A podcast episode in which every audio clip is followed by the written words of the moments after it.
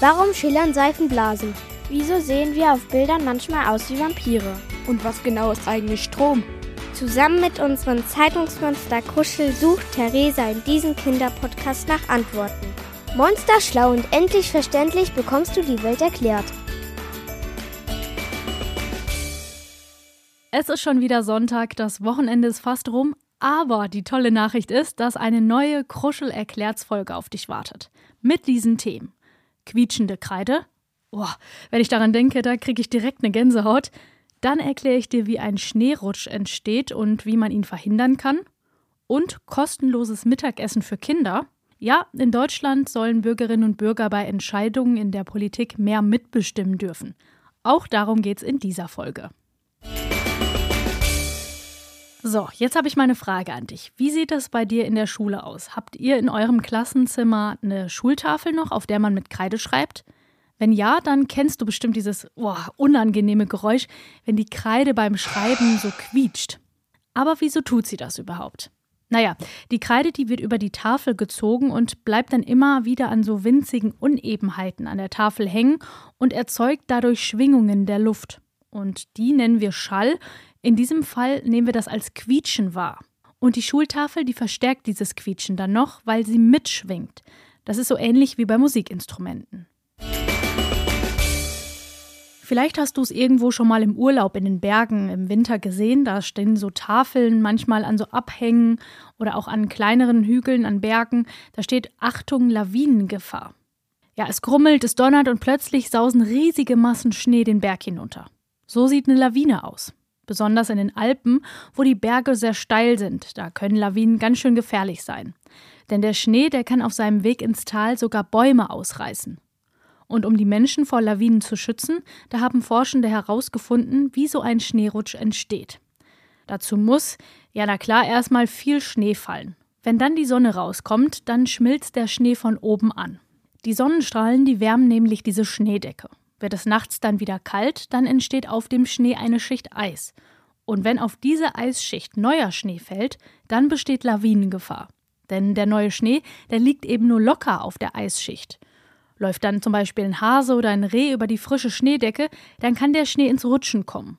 Damit das aber nicht passiert, werden in den Bergen eben große Holzgitter auf steile Berghänge gebaut. Das meinte ich eben am Anfang, als ich gefragt habe, ob du diese Lawinenschilder schon mal gesehen hast.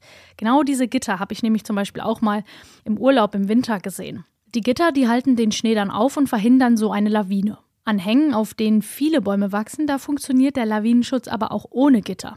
Denn dort halten ganz einfach die Bäume den Schnee vom Rutschen ab. Für Bergsteiger und Skifahrer schreiben Meteorologen außerdem jeden Tag einen Lawinenbericht. Die Wetterforscher, die erklären darin, ob in einer Region Lawinengefahr besteht oder eben nicht. Und so können die Sportler dann einschätzen, ob sie in die Berge losziehen können oder ob sie die Ski lieber einen Tag im Keller stehen lassen sollten. In Deutschland sollen Bürgerinnen und Bürger bei Entscheidungen in der Politik mehr mitbestimmen dürfen. Deshalb wurde im vergangenen Jahr unter anderem ein sogenannter Bürgerrat zum Thema Ernährung ins Leben gerufen. Zu ihm da gehören 160 zufällig ausgeloste Menschen aus ganz Deutschland. Die haben sich zusammengesetzt, um Vorschläge zum Thema Ernährung zu machen. Dabei kam als wichtigstes Ergebnis heraus, dass der Bürgerrat ein kostenloses Mittagessen für alle Kinder vorschlägt, egal ob in der Kita oder auch in der Schule. Das Essen soll gesund und teilweise auch bio sein. Und auch Lehrerinnen und Lehrer sowie Erzieherinnen und Erzieher, die sollen da mitessen können. So ein Mittagessen für alle sei auch gut für die Eltern, findet der Bürgerrat. Sie müssten dann nicht immer kochen und sparen Zeit und Geld. Bisher da können nur armutsgefährdete Kinder ein kostenfreies Mittagessen bekommen. Diese Ausweitung, die soll die gesunde Ernährung von Kindern natürlich auch fördern. Die Vorschläge des Bürgerrats, die müssen jetzt von den Politikerinnen und Politikern im Parlament diskutiert werden. Und jetzt kommt die Frage der Woche. Hallo, ich bin Anastasia und ich bin zehn Jahre alt. Meine Frage ist, warum können Hunde besser reichen als Menschen? Hast du schon mal einen Hund beobachtet? Der hat die Nase ja fast immer am Boden, schnüffelt an Bäumen, an Straßenecken oder tatsächlich auch an anderen Hunden. Und das ist für den Hund wie für uns Menschen Zeitung lesen oder mit Freunden reden.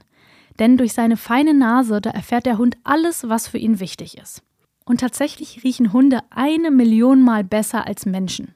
Kein Wunder, denn sie haben zwischen 125 bis 220 Millionen Riechzellen. Und wir Menschen, wir haben nur 5 Millionen. Jede Zelle ist für einen Duft zuständig. Bis zu 300 Mal in der Minute, da beschnüffeln Hunde ihre Umgebung und versorgen ihr Gehirn so ständig mit neuen Infos.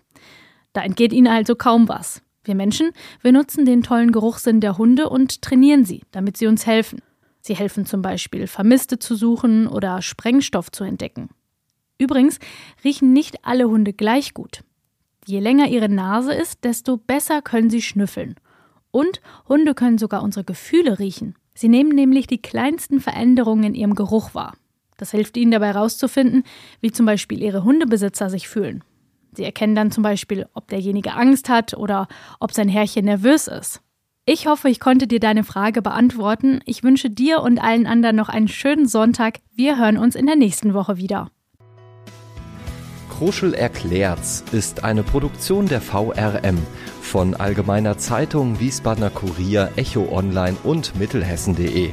Redaktion Kruschel und Theresa Eickhoff. Ihr erreicht uns per Mail an kruschel.vrm.de.